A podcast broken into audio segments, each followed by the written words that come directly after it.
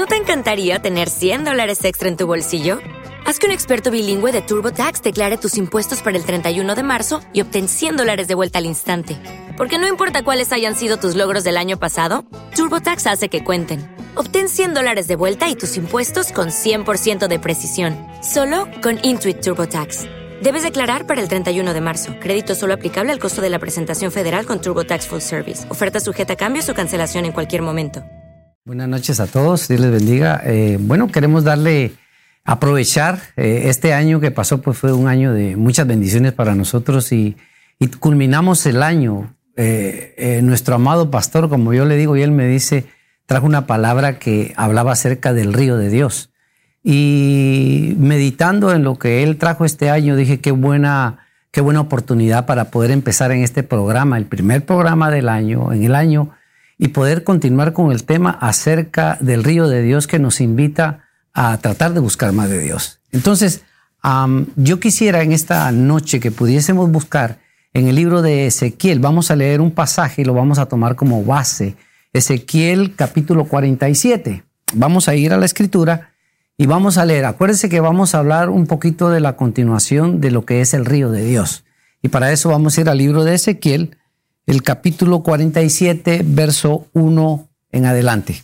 Y dice así la palabra del Señor. Me hizo volver luego a la entrada de la casa, y he aquí que aguas que salían de debajo del umbral de la casa hacia el oriente, porque la fachada de la casa estaba al oriente y las aguas descendían debajo hacia el lado derecho de la casa al sur del altar. Verso 2. Y me sacó por el camino de la puerta del norte y me hizo dar la vuelta por el camino exterior, fuera de la puerta, al camino del que mira al oriente. Y vi que las aguas salían del lado derecho. Verso 3. Y salió el varón hacia el oriente llevando un cordel en su mano y midió codos y me hizo pasar por las aguas hasta los tobillos. Verso 4. Midió otros mil y me hizo pasar por las aguas hasta las rodillas. Midió luego otros mil y me hizo pasar por las aguas hasta los lomos. Verso 5. Midió otros mil y ya era un río que no se podía pasar porque las aguas habían crecido de manera que el río no se podía pasar sino a nado. Ahora, antes de comenzar, eh, Gaby, quisiera decirles que la palabra de Dios eh, tiene simbolismos, tiene figuras, tiene un tipo de lenguaje que nosotros le llamamos simbólicos y a base de figuras. hay ciertos simbolismos en la palabra de Dios que necesitamos comprender para poder entender mejor la escritura. Entonces, cuando la Biblia habla de, de agua, si yo pudiese preguntar, Gaby, ahora, eh, eh, ¿tú sabes nadar? So, so. Bueno, es importante que sepamos porque después de que digamos tal vez lo que vamos a hablar hoy, vamos a decir, creo que tenemos que aprender a nadar un poquito más. Porque cuando hablamos de agua o cuando hablamos de río, también hablamos de agua. Tú sabes que el agua en lo natural como en lo espiritual es muy importante. El agua es, es, importante para el cuerpo. Cuando nosotros pensamos en el agua y según los expertos dicen que nuestro cuerpo es un 90% agua. Por ejemplo, yo, tuve un dato aquí donde dice que la sangre es 83% agua los músculos son 75% agua. El cerebro, dice, es 22, eh, eh, perdón, 85% agua. Y los huesos son 22% agua. Quiere decir que así como nuestro cuerpo necesita agua, también nuestro espíritu necesita el agua espiritual de la palabra de Dios. Y, y estaba lo curioso, lo que me dio mucha gracia y mucha risa fue que estaba leyendo que el agua es importante en el cuerpo porque tiene muchos beneficios. Cuando uno padece mucho de dolores de cabeza es porque le hace falta agua. Cuando uno eh, tiene ciertos malestares en el cuerpo también tiene que ver porque le hace falta agua. Incluso dice, nuestros ojos están llenos de agua. eh, todo nuestro cuerpo está lleno de agua. El agua es importante para nuestro cuerpo. Y, y, pensando en eso, incluso dice que las personas cuando... El agua tiene un beneficio, que dice que las personas cuando están de mal humor es porque necesitan agua. Quiere, quiere decir que necesitamos mucha agua en la iglesia. Cuando usted ve a alguien que esté enojado, dígale usted, creo que necesitas agua. Ahora ya sé, para la próxima.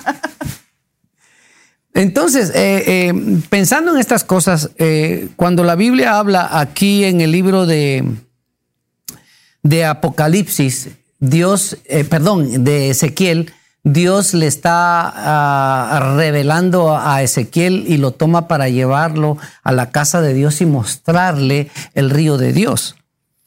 Ah, lo que yo quiero ahora que comprendamos también es que cada versículo en la palabra de Dios es como una caja. Hoy que pasamos por tiempos de Navidad, todos recibieron regalos.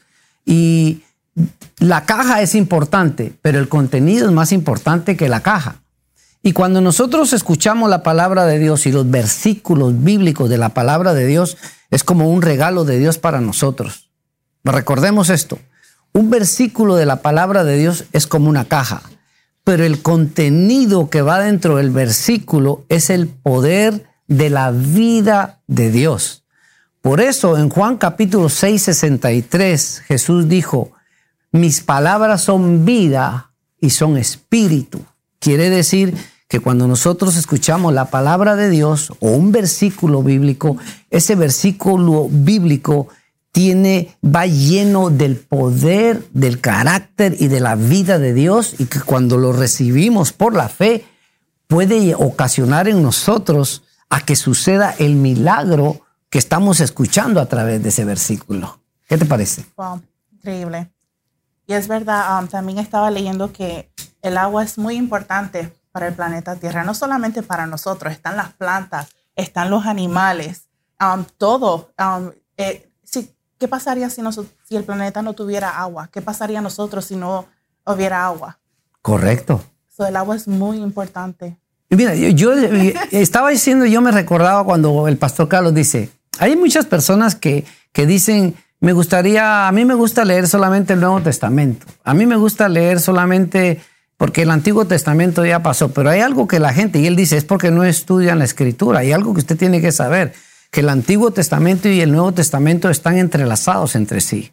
Si no aprendemos a leer el Antiguo Testamento, no vamos a entender el Nuevo, no vamos a entender el Nuevo.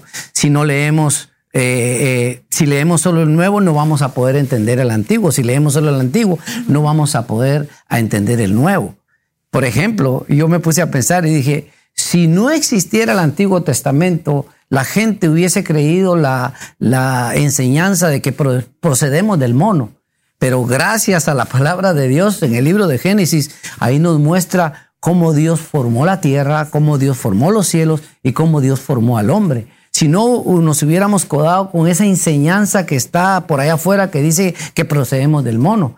Por eso yo digo que el Antiguo y el Nuevo Testamento están entrelazados entre sí el uno no lo vamos a entender si no logramos estudiar el otro. Y por eso hoy estamos en el libro de Ezequiel para tratar de entender qué es lo que Dios está hablando acerca del río. Y si pensamos por un momento, la palabra agua es, también es un simbolismo eh, de, la palabra de Dios. Efesios capítulo 5, eh, el apóstol escribió y dice, así como Dios a la iglesia la purificó y la limpió por el lavamiento de la palabra. Quiere decir que la palabra de Dios, como dice, es agua. Ahí Efesios dice por el lavamiento. Sabemos que el agua es importante en lo natural. ¿Para qué? Para limpiarnos. El agua es importante para eh, lavar, limpiarnos, yo creo que todo el mundo se baña todos los días, ¿correcto? Correcto. ¿Verdad? Si, si las personas no se bañaran todos los días, imagínate. Pero para eso sirve el agua. Y el agua de la palabra, cuando dice aquí en el libro de los Efesios que el Señor ha purificado la iglesia por medio de la palabra y el lavamiento de la palabra, hablando en lo espiritual. Quiere decir que cuando nosotros escuchamos la palabra de Dios, La palabra nos limpia, nos purifica, nos santifica y luego que hace ese trabajo, entonces empezamos a dar el fruto del Espíritu. Por eso es importante, ¿por qué estamos hablando de esto? Porque, eh, eh, ¿Y por qué el libro de, Ezequiel? Porque cuando la escritura dice que Dios había llevado a Ezequiel a la casa de Dios y debajo del umbral salía un río, ese es el río de Dios. Entonces eh, nos damos cuenta que desde el Antiguo Testamento Dios estaba tratando de mostrarnos algo que se entrelaza con el Nuevo Testamento. Jesús dijo, el que eh, eh, habló y, se comparó a él y dijo, el que quiera tener vida debe de beber del agua que yo le doy. Entonces, si nosotros queremos tener ese alimento, vida espiritual dentro de nosotros, entonces por la fe debemos de creer con lo que dice la Escritura. Cuando creemos lo que dice la escritura o el versículo que viene de la escritura con la vida y el carácter de Dios, es cuando empieza a hacer la transformación en cada uno de nosotros. Amén. Algo que tenemos que entender que la palabra, dijimos al principio, que tú sabes, dijimos, la palabra tiene muchos simbolismos en la escritura.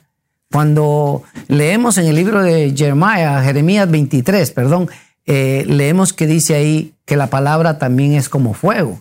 Jeremías 23 dice, ¿O no sabéis, dice Jehová, que mi palabra es como fuego o como martillo que quebranta la piedra? La palabra es agua, la palabra es fuego y la palabra es martillo. Y es hermoso, porque en lo espiritual ese es el efecto que ocasiona la palabra en nosotros, hablando de nuestro ser espiritual. Así como necesitamos que nuestro hombre natural sea alimentado por el agua natural, así necesitamos que nuestro hombre espiritual sea alimentado por el agua espiritual. Entonces, cuando empezamos a recibir la palabra de Dios en fe, creyendo en fe, es cuando empieza a suceder lo que la escritura dice, que dice que está de promesa para cada uno de nosotros. Se me vino algo en mente ahora. A ver. Lo había comentado um, temprano. La importancia del agua. Hace poco um, estuve con mucho dolor de cabeza día tras día y yo dije, no, esto no es normal. Y yo fui al médico y el médico, yo le dije, doctor, yo tengo mucho dolor de cabeza, no sé qué es. Y me dice, es porque no estás tomando suficiente agua. Y mm. entonces me dice, si tú empiezas a tomar agua, tú vas a ver que ese dolor de cabeza se te va a quitar. Y yo no soy buena para tomar agua, prefiero soda que agua. Wow. Pero yo a veces son las 3, 4 de la tarde y yo no he tomado agua y yo, oh my God, tengo que tomar agua. Y entonces yo dije, ok, ¿sabes qué? Voy a hacer eso. Y empecé a tomar agua todos los días, tomando más de 8 vasos, que se dice que hay que tomar 8 vasos diarios, pero siempre uno hay que esforzarse a tomar más. Correcto. Y honestamente, desde que yo empecé a, tomar más agua, ya no tengo dolor de cabeza como yo lo tenía diariamente. Eso es bien importante que el agua también te va a limpiar tu cuerpo. Correcto. me estoy ya lo estoy viendo así comparando con la palabra de Dios que el agua de él um, nos, limpia, nos purifica. Correcto. igual que, que, el agua en lo natural. Correcto. Y tú sabes que según los expertos, los expertos dicen que el agua tiene tantos beneficios en nuestra vida. Hay mucha gente que, no toma agua. Entonces, el agua lo que hace en lo natural, lo que te hace es eh, tu piel la pone más. No voy a hablar cosas de belleza ahora mismo, pero quiero hablar, nos interesa hablar de la belleza interior. Pero estamos hablando de, de, un simbolismo. El agua, el agua, lo que produce en lo natural, eh, está comprobado que puede llegar a la mayoría de las enfermedades es porque nosotros dejamos de tomar agua en lo natural. Entonces nuestro colon se limpia, las infecciones, nuestro sistema inmunológico se hace fuerte. Hay tantas propiedades en el agua. Se puede sobrevivir con el agua. Correcto. Puedes pasar días sin comer, pero con agua puedes sobrevivir. Oh, tú acabas de decir una gran verdad. Si una persona deja de tomar agua por ocho días o diez días se deshidrata, y se muere. Tiene una sequedad. ¿Por qué? Porque el agua es importante en nuestra vida. De la misma manera es la palabra de Dios. Cuando la que la gente no sabe es que nosotros nacemos dos veces. Y eh, bueno, eso tal vez lo vamos a hablar más adelante. Nacemos cuando nacemos de nuestros padres y nacemos cuando nacemos de Dios. Entonces, cuando nacemos de Dios, empieza a nacer en nosotros o en crecer en nosotros esa naturaleza espiritual, ese bebé espiritual empieza a crecer y empieza a crecer. Y para que él crezca necesitamos alimentarlo con la palabra, porque ese es su alimento. Entonces, cuando empezamos a recibir y a recibir la palabra, nuestro ser espiritual empieza a crecer y empieza a crecer y empieza a crecer. Y es cuando empezamos a notar la belleza interior. Muchos le llaman, y yo le llamo la belleza interior.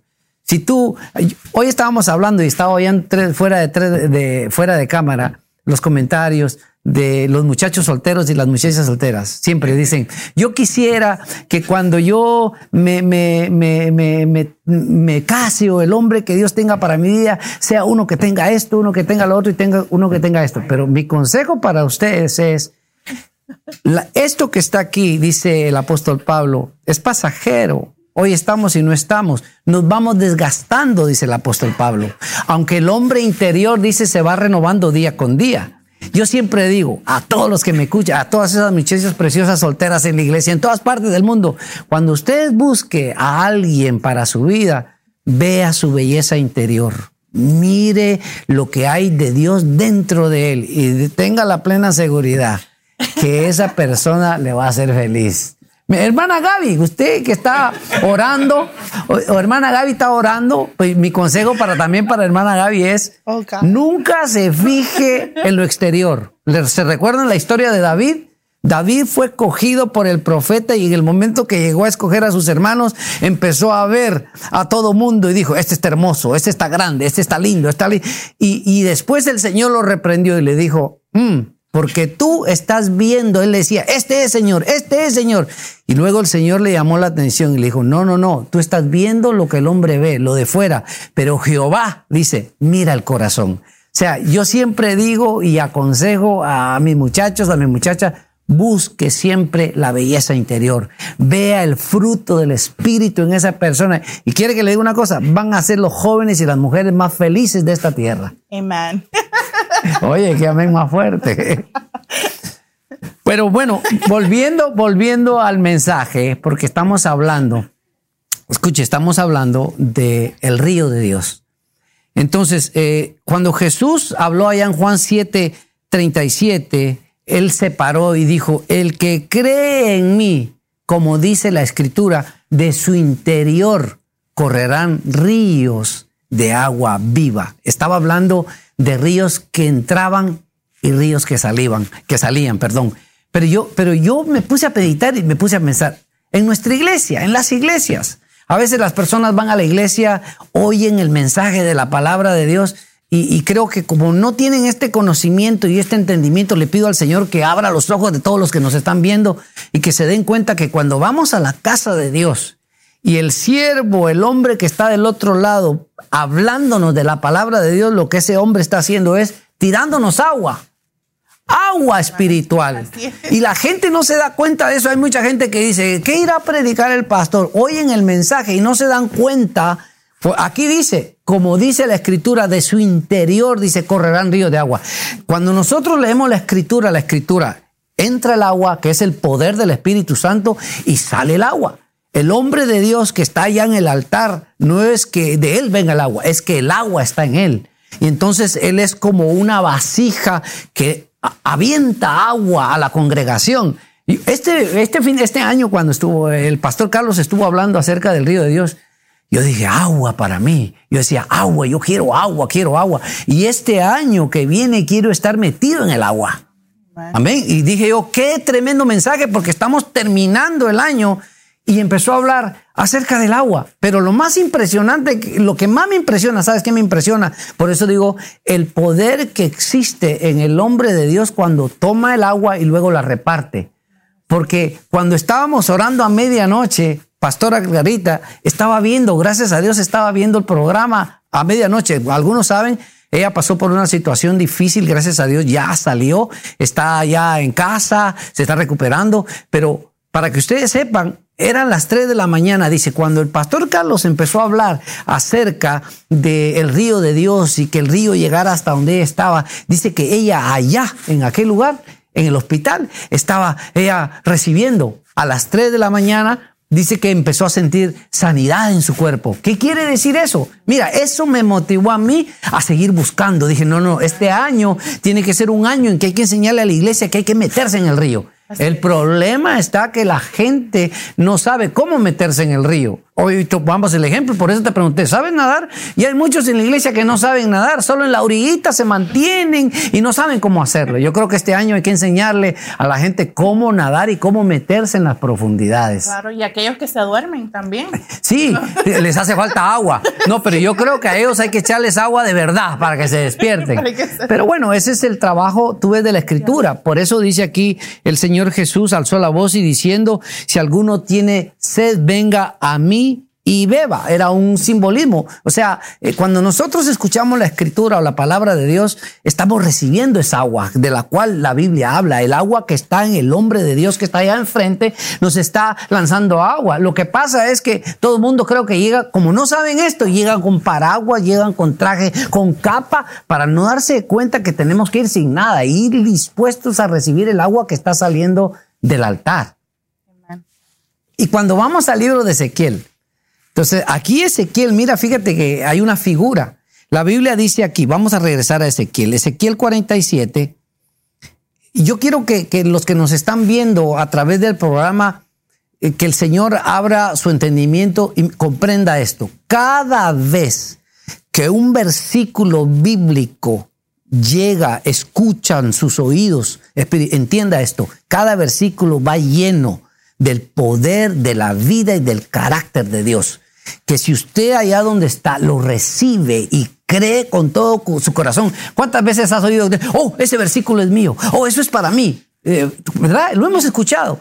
Pues de la misma manera, usted tiene que saber que en ese versículo se encierra el poder, la vida y el carácter de Dios. Por eso Jesús dijo ahí en Juan 6, las palabras que yo hablo son espíritu y son vida. ¿Qué quiere decir eso? Que tienen el poder de nuestro Dios para cambiar y para transformar y para sanar y para liberar a todo aquel que oye con fe. Impresionante. Amén. Entonces sucede, eh, cuando vamos al libro de, y, y, pensamos en estos ríos de agua viva, vamos al libro de Ezequiel, dijimos. Mira esto, mira esta porción. En Ezequiel 47, vamos a ir al verso 3. No, primero el 2 dice, y me sacó por el camino de la puerta del norte. Ahora, Dios sacó a Ezequiel y lo llevó por la puerta del norte. Entonces, como el padre lleva a su hijo. Entonces, dice aquí en el verso 3, y salió el varón hacia el oriente llevando un cordel en su mano y dice, y midió mil codos y me hizo pasar por las aguas hasta los tobillos. O sea, la escritura dice que, dio, que Ezequiel vio a un varón que iba con un cordel en la mano y cuando se paró enfrente de la casa de Dios, porque dice que debajo del umbral salían las aguas, ese es el río de Dios, que vamos a ver en Apocalipsis capítulo 21. Entonces, dice la escritura que cuando el varón midió del frente de la casa hasta donde él estaba, el agua llegaba solamente a los tobillos. Pero después dice que volvió a, medir otros mil codos y el agua le empezó a llegar a las rodillas. Después midió otros mil codos y el agua le empezó a llegar a los lomos. Pero llegó una cuarta vez y midió y el agua le llegó hasta los hombros. O sea que dice que ya no podía pasar al otro del, del río si no era nadando. ¿Tú me entiendes? Ahora, la pregunta para todos aquí es, ¿a quién no le gustan las bendiciones de Dios? Si nosotros preguntáramos en la iglesia, o usted que nos está viendo, ¿a usted le gustan las bendiciones de Dios? Todo el mundo decía, a mí me gustan las bendiciones. A mí también me gustan las bendiciones de Dios. Pero las bendiciones de Dios no están solo en la orilla. Las bendiciones de Dios están más allá. Dice que Dios llevó a Ezequiel y cuando hizo la primera medida, el agua le llegó a los tobillos. Así hay muchos hermanos en la iglesia. ¿Se recuerdan cuando Jesús le dijo a Pedro, oye, moga más adentro, métete más para adentro, porque a veces uno se pone a pescar y dice, no, yo como cristiano estoy bien aquí en la orillita, ¿para qué meterme más? No, usted quiere las bendiciones, hay que meterse más adentro. Pero para poderse meter más adentro hay que saber nadar. Entonces necesitamos enseñarle ahora este año que nuestros pastores nos enseñe cómo ponerse el salvavidas para podernos meter más adentro o hay que enseñarle a la gente a nadar. Usted sabe que aquí en los Estados Unidos y en mi país hay hombres en las playas, en las playas les llaman salvavidas. Los ve usted en unas torres ahí con su traje, viendo con sus lentes y esperando que alguien pida auxilio por si se ahoga. Aquí en los Estados Unidos, ¿cómo se le llama? Body watch. Bodyguard. Bodyguard. Oh. They're- yeah. El, el salvavidas aquí, ¿cómo se llama? Lifeguard, life. Lifeguard. Ahora escuche, bodyguard, digo. Bueno, ok, lifeguard. Ahora, escúcheme bien, ima- imagínese usted, imagínate Gaby, que, que, que un lifeguard de esos o un salvavidas está en medio de una torre y ve a alguien ahogándose y no sabe nadar. Oh, solo tiene el chaleco y, y- el cosa para tirarle el agua, pero cuando ve que está ahogándose, dice, ¿me tiro o no me tiro? Porque él sabe que si se tira sin haber estado preparado, se va a ahogar.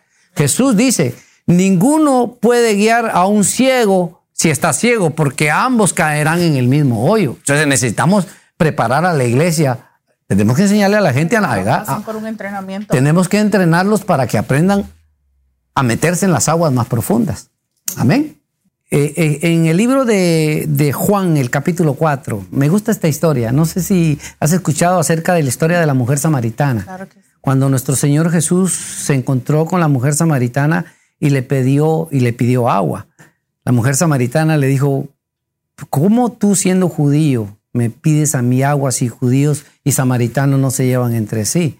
Y Jesús le dijo, le dio una respuesta muy linda, le dijo, si tú supieras el don de Dios y quién es el que te pide, dame de beber, tú le dirías, Señor, eh, dame. Y, cuando yo empiezo, si supieras el don de Dios, dice, como dice, ¿cuál es el don de Dios? El amor. Dios no mira diferencias. Le estaba diciendo, si supieras el don de Dios y quién es el que te dice, dame, de, tú le dirías, y él te daría agua de vida. Y ella se le queda viendo y le dice, ¿eres tú mayor que nuestro padre Jacob? ¿Eres tú mayor que... eh, y, le dice, para ofrecerme ese tipo de cosas. Y entonces el Señor Jesús menciona aquí, vamos a leerlo, vamos a leerlo. Eh, y en el verso 15, Juan 4:15, la mujer le dijo, Señor, dame esa agua para que no tenga... Él le dice primero, le dice primero en verso 15, la mujer le dijo, Señor, dame de esa agua para que no tenga yo sed ni venga aquí a sacarla. Y Jesús le dijo, ve y llama a tu marido. Me gusta esto, porque a todos nosotros nos gustan las bendiciones, pero tenemos que entender, el pastor, eh, el amado pastor Carlos tocó algo este año, antes de terminar el año, y él dijo, nos contó la historia acerca de una ciudad que por muchos años había sido una ciudad muy fructífera, porque cruzaba frente a ella el río, Missis- el río Mississippi, creo que era. Y entonces, eh, pero con el tiempo era una ciudad portuaria que era bendecida, estaba muy buena en lo natural. Pero de repente pasaron los años y el río se fue desviando, se fue desviando y se fue desviando al extremo de que la población empezó a, a mermar en las bendiciones. Ya el río se empezó a secar y todo lo que se producía se empezó a desaparecer. A los años se dieron cuenta que lo que estaba pasando era que arriba de la ciudad la gente misma estaba poniendo escombros y esos escombros en la orilla del río empezaron a, desviar el río. Y está en la historia, dice los Estados Unidos. Me llamó la atención porque cuando vemos en este pasaje, la mujer samaritana le dice al Señor Jesús, Señor, yo quiero de beber, dame de esa agua. Y lo primero que el Señor Jesús le dice es, ve y llama a tu marido. Aquí vemos, Jesús le estaba como que le estaba diciendo, te voy a dar de esa agua, pero si te la doy ahora como estás, no va a poder, no la vas a poder recibir o no la vas a, no va a poder fluir en ti. Como decía él, los estorbos en ese río Mississippi y las piedras y lo que fueron colocando fueron desfiando el río. O sea, nosotros como creyentes decimos, nos gustan, nos encantan las bendiciones, pero tenemos que entender que cada bendición está condicionada, cada promesa en la palabra de Dios está condicionada. Cada promesa, cada bendición, cada versículo tiene una condición, obediencia. Si no hay obediencia, no hay bendición. Entonces la mujer le dice, dame de beber y le dice, bueno, Señor, la verdad que no tengo marido. Y el Señor Jesús le dice que lo sabe todo. Le dijo, en realidad no tienes marido, sino que cinco maridos has tenido y ahora el que tiene no es tu marido. ¿Qué es lo que hizo el Señor? La confrontó, le hizo ver que no podía llegar a recibir lo que Dios le estaba prometiendo si no reconocía.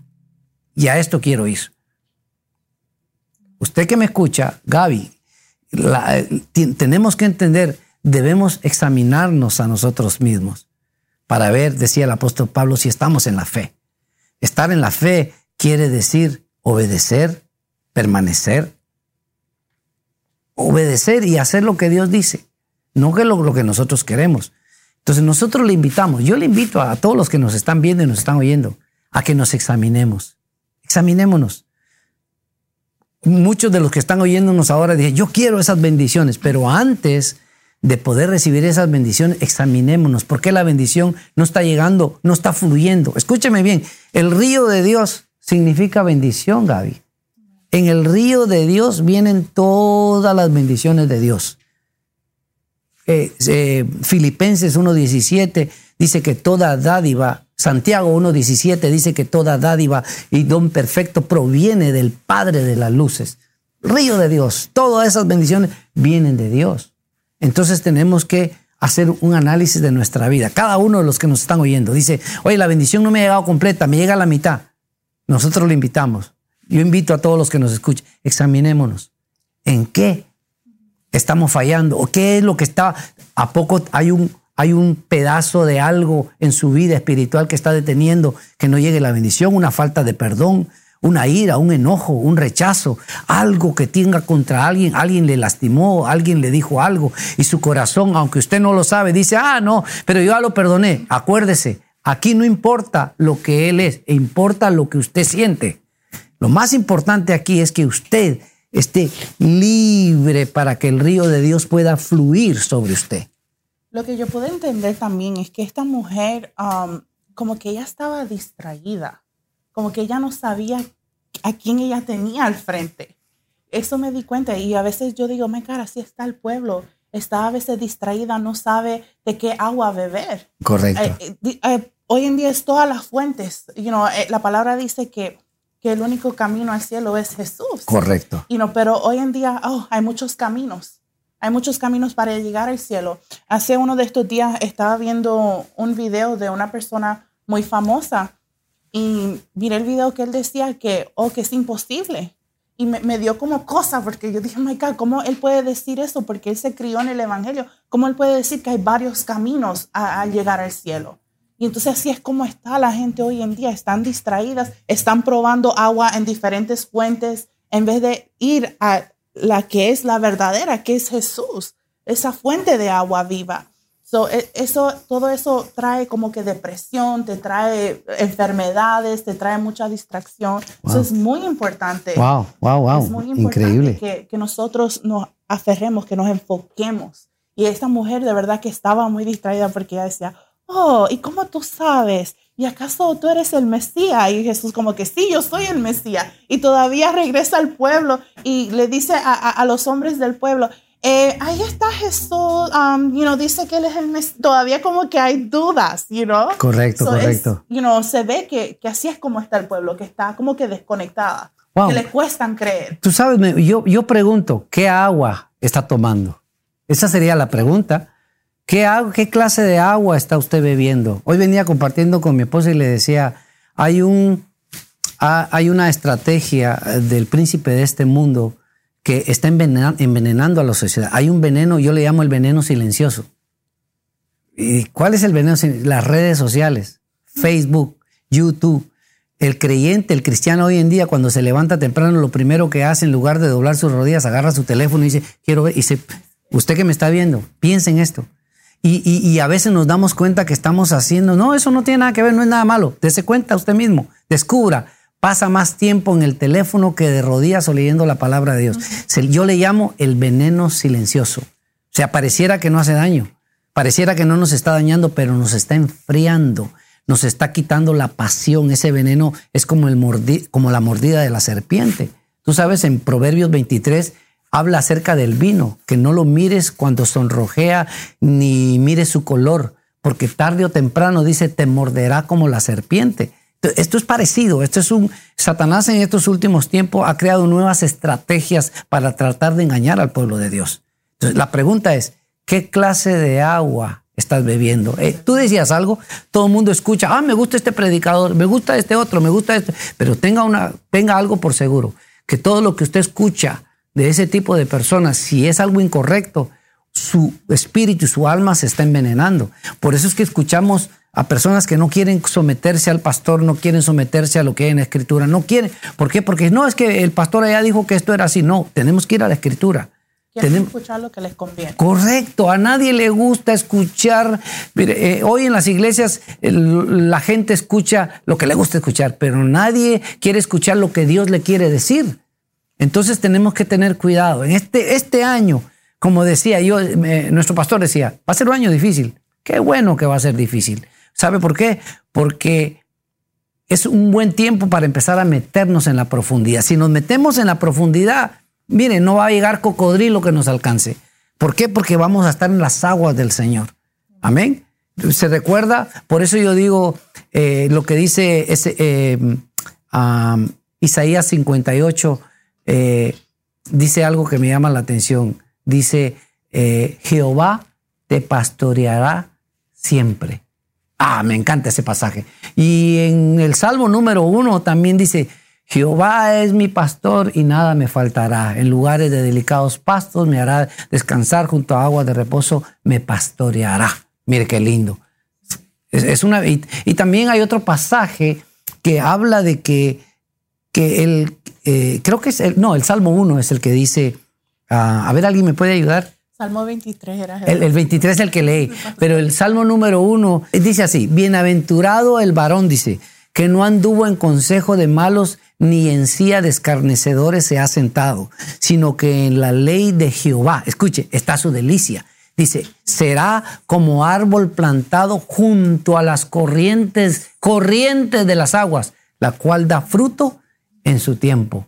Estamos hablando del río o sea, cada vez que nosotros nos sumergimos en el río de la palabra, eh, nos hacemos fuertes, nos fortalecemos. ¿Por qué? Porque estamos, conectados como los árboles que están cerca del río. Bueno, vamos a... Eh, el tiempo nos está avanzando. Eh, con lo que hemos hablado, queremos tomar la oportunidad para llamar a aquellas personas. Si usted que nos está viendo dice, yo quisiera entender y comprender y, llegar a recibir esas bendiciones de las cuales están hablando. Sencillo. Lo único que tiene que hacer es reconocer a Jesús como su único y suficiente Salvador. Arrepentirse de sus pecados. Mire, nosotros le vamos a guiar, pero yo siempre aconsejo, hoy le podemos guiar en esa oración y cuando usted tenga la oportunidad, enciérrense en su habitación y que salga de su propio corazón la misma oración que ahora le vamos a enseñar. O sea, si usted ahora mismo nos está viendo a través de la distancia, está pasando por, eh, se siente que se siente solo, tiene que llenar ese vacío. Jesús es la respuesta. Le invitamos ahora mismo para que ahí incline su corazón con nosotros y, y, haga esta oración. Le estamos llamando, usted que está pasando, que se siente triste, que se siente solo, que se siente enfermo, escúcheme bien, hay muchas formas como las que Dios que Dios tiene para trabajar en nuestra vida. Y Dios nos ama tanto que utiliza cualquier cosa para tratar de llamar nuestra atención. No sabemos, o usted no sabe por qué lo que le puede estar pasando, su necesidad, su aflicción, pero puede ser que el Señor, o mejor dicho, es un hecho, Dios le está llamando. Dios quiere darle de su gracia, quiere salvarlo, quiere liberarlo, quiere sanarlo, quiere cambiarlo, quiere transformarlo. Y lo único que usted necesita hacer es abrir su corazón, recibir a Jesús, hacer esta oración con nosotros, ahí donde está. Repita con nosotros, por favor. No le pido, puede ser que vaya manejando, que cierre sus ojos, pero abra su corazón y diga con nosotros estas palabras. Señor Jesús, yo te pido perdón por todos mis pecados. Diga, Señor Jesús, yo me arrepiento. Diga, me arrepiento con todo mi corazón y te ruego que me perdones si te he fallado, si he cometido pecado. Dígale, perdóname en el nombre de Jesús. Yo creo que tú eres mi Salvador. Yo creo que tú moriste por mí. Dígalo, tú moriste por mí en esa cruz. Y ahora te entrego mi vida. Dígale, cámbiame, transfórmame. No quiero ser el mismo. Invite, diga, Espíritu Santo, Espíritu Santo, diga, ven a mi vida. Y Señor, diga, escribe mi nombre en el libro de la vida. Queremos también, si usted es una persona creyente cristiano que se ha alejado de Dios, que se ha apartado de Dios, esta es su noche. Dios le está llamando, Dios lo está llamando. Lo único que tiene que hacer es decirle, Señor, perdóname, me arrepiento por haberme apartado de ti. Repita conmigo, diga, Padre, eso es para mí, me arrepiento de haberme apartado de mí. Por favor, ayúdame, aquí estoy, perdona mis pecados. En el nombre de Jesús me vuelvo a ti, dígaselo con todo el corazón y el Señor abrirá sus brazos y lo recibirá en el nombre de Jesús. Amén. Si usted ha hecho esta oración, llámenos, contáctese. Sí, um, nos puede contactar um, por correo electrónico a info.manases.org. Este, si está en otro país, nos puede contactar al 305-639-8611 para nosotros poder ayudarlos a conectarse a una iglesia. Correcto.